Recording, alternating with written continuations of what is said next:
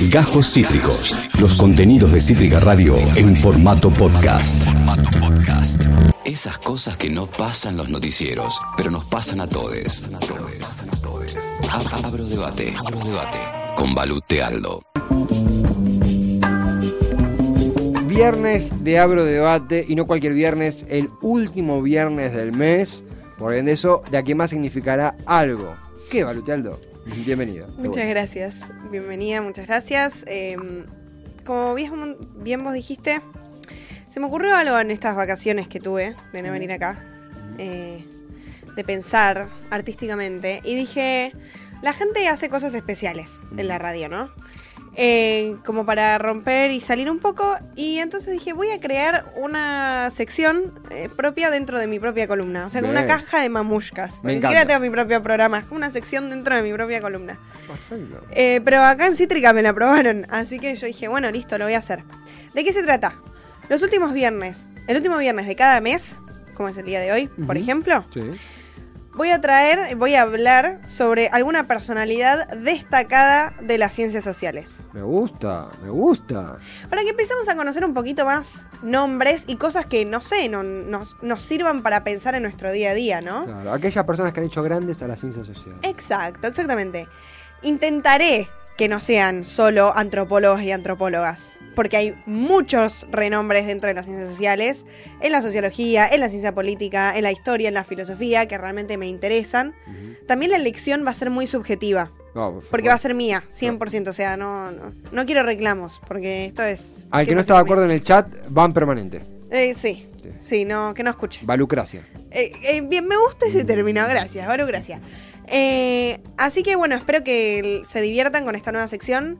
Eh, la idea es empezar a conocer un poco más nombres eh, de, de personas que nos hayan aportado cosas para nuestra cotidianidad y que hasta hoy día seguimos utilizando, ¿no? Me encanta. Y para hoy, para iniciar la sección, traje al padre, como le decimos nosotros en la disciplina, aunque también hay madres, por supuesto, pero bueno, hoy traje al padre de la antropología, de lo que hoy día conocemos como antropología, porque como sabemos fue una disciplina, tanto como otras disciplinas sociales, que han cambiado a lo largo del tiempo, que no siempre fueron así de la manera que las conocemos hoy en día, o con las herramientas que utilizamos para poder analizar ¿no? nuestra cotidianidad. Y eh, el que inició todo esto y al que seguimos estudiando es un señor que se llama Bronislaw Malinowski. Sí. Nombrazo. sí. Palabras mayores. Palabras mayores. De origen polaco, de lo que hoy es Polonia, ¿no? O sea, en su momento no lo era. Nacido en 1884. Hace mucho tiempo atrás. Parece muy viejo y a mí las cosas viejas a veces me, me- me parecen un poco bodrio, pero realmente fue un señor muy importante que introdujo eh, una metodología completamente nueva que es la que seguimos utilizando hasta hoy en día en nuestra disciplina. Y no solo eso, sino que también, eh, nada, marcó muchas cosas diciendo como, chicos, esto no va más para la antropología y esto sí, y seguimos por este lado.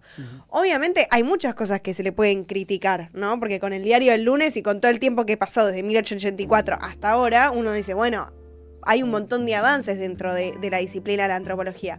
Pero sin embargo, por alguna razón lo seguimos estudiando, ¿no? Digo, los primeros años de la carrera vos siempre vas a leer a este hombre, y no solo en antropología, sino que en sociología, en ciencia política, este, en historia, en, en filosofía, en psicología.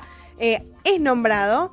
Y también porque él ha tomado cosas de estas otras disciplinas para, para poder eh, completar ¿no? lo, que, lo que él llamaba antropología y, y el trabajo que ejerció durante gran parte de su vida. Em, nos vamos a una línea temporal. Hasta finales de 1910, principios de 1920 más o menos, en el continente europeo, en las Europas, que es donde las ciencias sociales como las conocemos son hoy se iban conformando, ¿no? Obviamente, insisto, siempre cambia, pero bueno, eh, ahí es el origen Sí. de, de lo que seguimos estudiando hoy en día.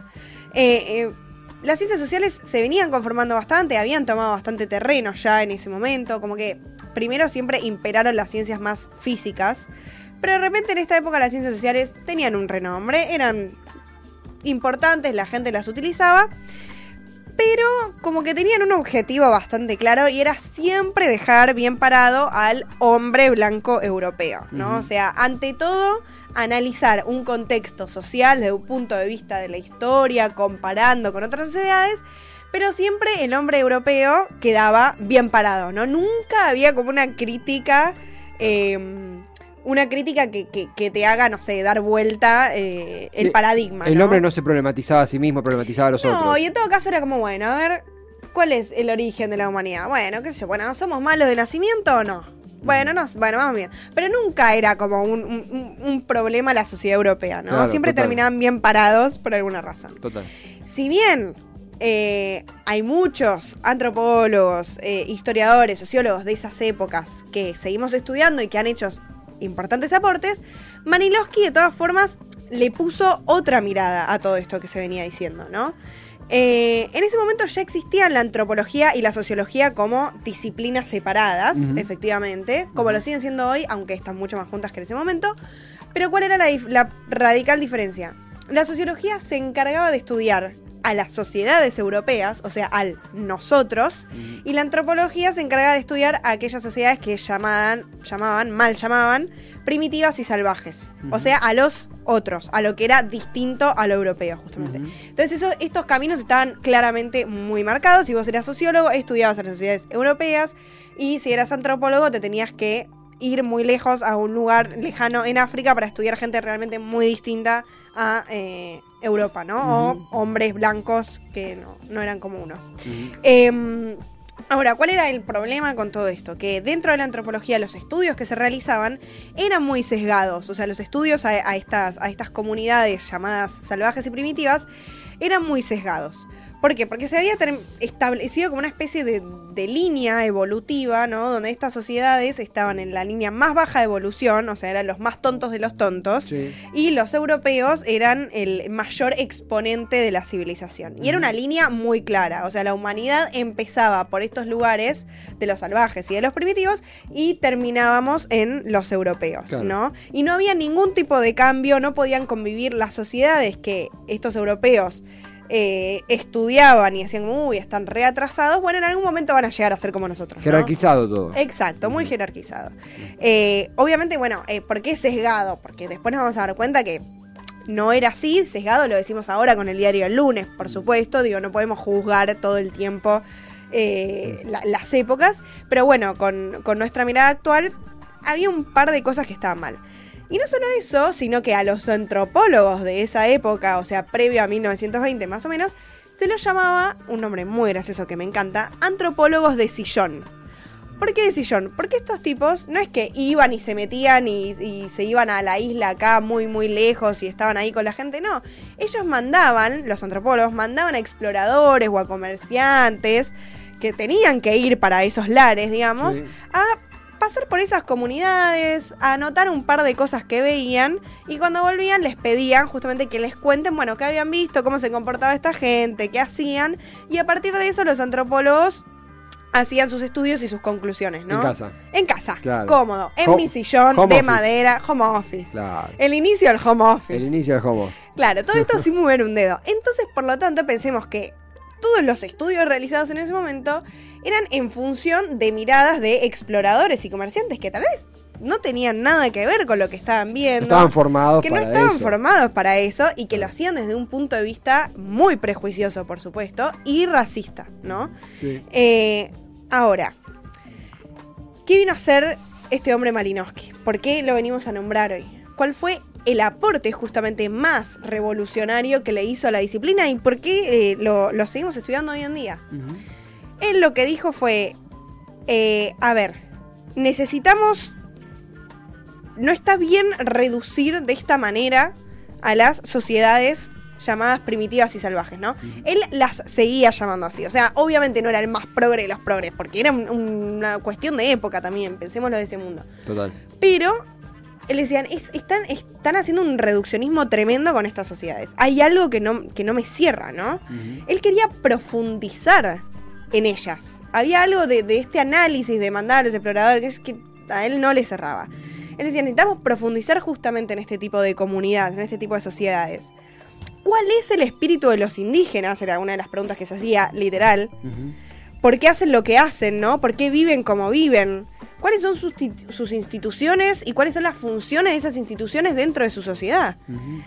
Digo, todas estas preguntas a él las tenían en vilo, ¿no? Y no se les respondían simplemente con los trabajos hechos por los antropólogos previos a él.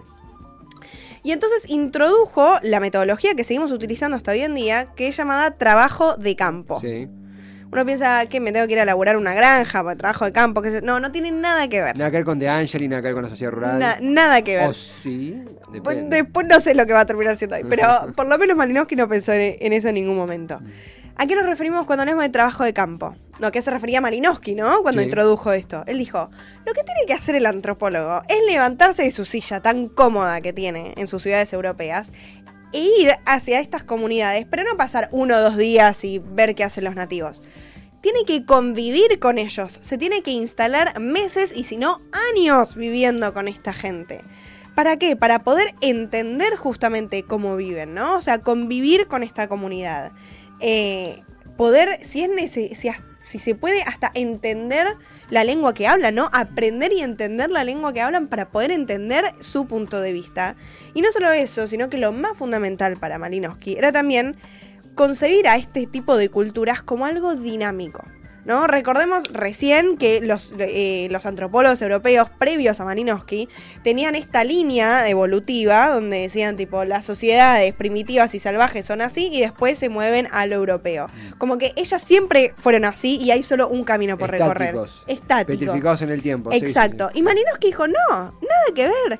Estas sociedades han cambiado dentro de su propia comunidad. No siempre fue igual. El poder no se manejó de la misma manera. De repente tienen leyes, de repente tienen eh, instituciones, ¿no? Tales como una religión, como el matrimonio, como los intercambios, igual que las sociedades europeas, pero que tienen como su propio funcionamiento. Su propia subjetividad. Exacto. Claro. Entonces, para poder entender todo esto, lo que él decía era que había que ir a hacer trabajo de campo, que era esto, vivir junto con los nativos. Él hizo muchísimos, muchísimos trabajos de campo realmente, eh, escribió muchos libros también, todos muy interesantes. Obviamente no los leí todos, tengo toda una vida para hacerlo, lo voy a admitir. Pero uno de sus más conocidos y que fue el que, el que también digo, estudiamos ¿no? en la disciplina y que se estudia en, en muchas otras carreras, eh, se llama Los Argonautas del Pacífico Occidental. Encima, Malinowski tenía un tono medio literario, Sí, ¿no? no, no, no era muy, eh, no era estrictamente científico, tipo, bueno, hoy me levanté y vi esto. No, él le gustaba ahí un toque. Es que está ligado a la crónica también. Exacto. La crónica tiene un componente antropológico y viceversa, porque vos, es- es- digo, en la comunicación, estamos hablando de, de lo que ocurrió en Ucrania, por ejemplo, pero muy difícilmente podés entender lo que está sucediendo a diferencia de un antropólogo que se instaló ahí, que entendió que comió, de la misma mesa Exacto. En, todos los sentidos Exacto. esa gente. Sí, no, tal cual, justamente. Y obviamente el objetivo también del trabajo de campo era no solo observar, preguntar, convivir con los nativos, sino después recopilar toda esa información y ponerla por escrito, ¿no? Claro, claro. Obviamente cuando se pasa por escrito hay, hay información que se va discriminando, hay cosas que te sirven y hay cosas que no. Eso, todo eso está dentro de, de- de lo que inauguró Malino- Malinowski, ¿no? Eh, y con este libro, con los Argonautas del Pacífico Occidental, fue publicado en 1922 y fue un trabajo de campo que él hizo durante varios, varios, varios años en las islas Trobriand, en unas islas que están, eh, bueno, en el Océano Pacífico, muy cerca de Nueva Guinea. Eh, claramente en una, una comunidad que no tenía nada que ver con la sociedad eh, occidental europea que, que todos conocemos hasta ese momento. Eh, y él fue y se instaló. Ahora, ¿por qué fue específicamente ahí, no? Porque esta comunidad era bastante conocida dentro de- del mundo de las ciencias, de los antropólogos y qué sé yo. Porque todos los, los que habían conocido esta comunidad le llamaban la atención que tenían una manera muy particular. Tenían como unos viajes en canoa, o sea, esta gente se subía a sus canoas y se iba por el agua. Y se notaba que intercambiaban unos determinados objetos, pero como que no, no parecía no haber ninguna, ninguna regla en eso, ¿no? Entonces, todos los antropólogos que los estudiaron eh, nombraron a estos tipos de viajes como desorganizados, sin sentido, que no tenían ley alguna, que no había estatus, que, era que, que no tenía razón de ser, ¿no? ¿Qué hace Malinowski cuando va ahí? Convive con ellos, va a los viajes, estos viajes que aparentemente eran desorganizados con ellos, y se da cuenta que no tienen nada que ver con todo lo que se había dicho previamente, ¿no? Sino al contrario.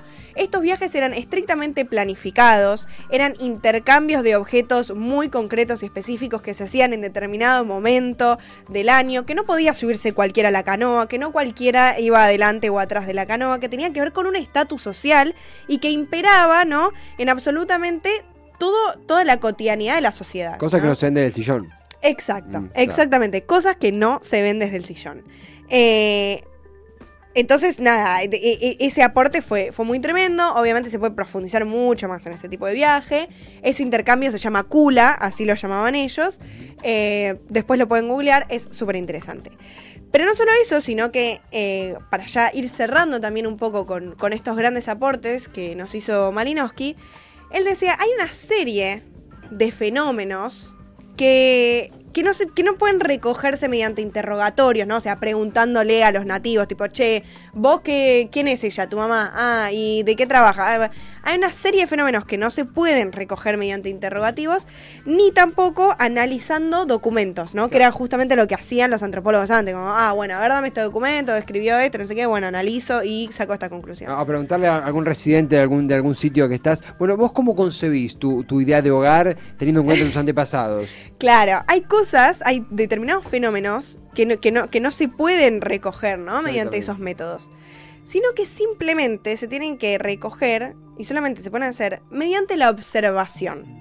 Y hay una frase muy hermosa que a mí me gusta mucho, que es muy conocida en la introducción de los argonautas del Pacífico Occidental, que dice, estos fenómenos, ¿no? Se tienen que recoger mediante la observación. Y a estos fenómenos él los llamó los imponderables de la vida real.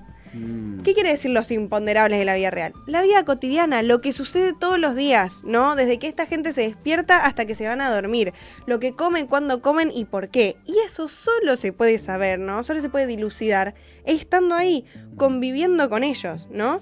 A partir de todo esto, de, de la observación de estos imponderables de la vida real, de la cotidianidad de esta gente, salen a relucir justamente las instituciones ¿no? que, que componen esta cultura, esta sociedad, la organización que tienen, las costumbres, las ideas, los conflictos, las religiones, que de otra manera, sin el trabajo de campo, jamás se podría llegar tan claramente ¿no? a, a poder comprender eso. Eh, entonces, ¿qué, cuál, ¿cuál es la conclusión ¿no? de, de básicamente la disciplina que hasta hoy día, digo, sigue eh, existiendo, por Sí. suerte, y que Malinowski ha iniciado una importante metodología ¿Y qué vos y que yo estudié también, no es poca cosa, em, es aprender, ¿no? ¿Qué quiere el antropólogo, la antropóloga? Es aprender el punto de vista del indígena, hacerse cargo, del nativo, diríamos, en realidad, más, más políticamente correcto.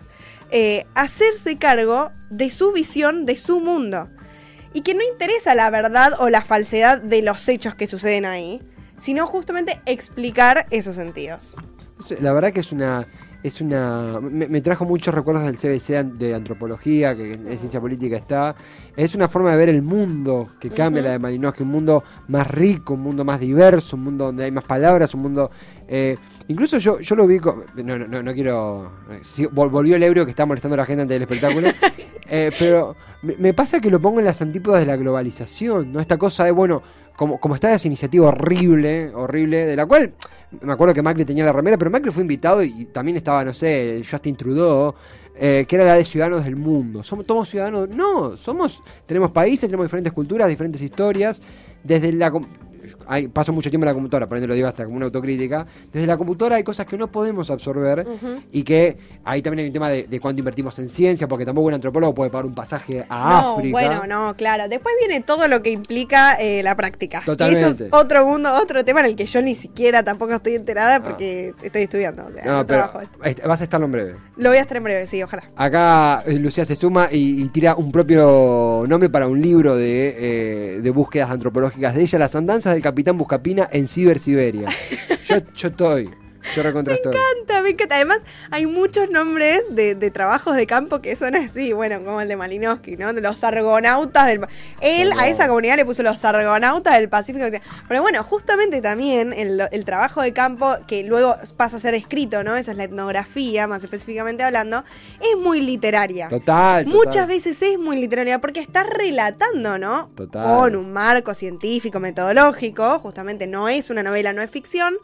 Eh, pero estás relatando ¿no? la vida de cierta gente y estás sacando a relucir estos imponderables de la vida real, donde uno puede meter, porque sos una persona, porque tenés tu subjetividad también, no sos una máquina observadora, siempre lo haces de determinado punto de vista, pero bueno, podés meter ahí unas magias literarias como el título de Malinowski y o estas frases de los imponderables de la vida real que me parecen realmente hermosos y maravillosos. Los imponderables, imponderables de la vida real es, es banda, banda que acompaña al Indio Solari. Me suena. Ay, El Indio Solari, total, los total, me encanta, me encanta este, este crossing over. Eh, Balu, un espectáculo. Estos especiales, eh, eh, eh, gente que ha hecho grande las ciencias sociales, Sí. la verdad, gran, gran, gran debut. Bueno, muchas gracias. Eh, seguirá Gracias. entonces. Acabas de escuchar Cajos Cítricos.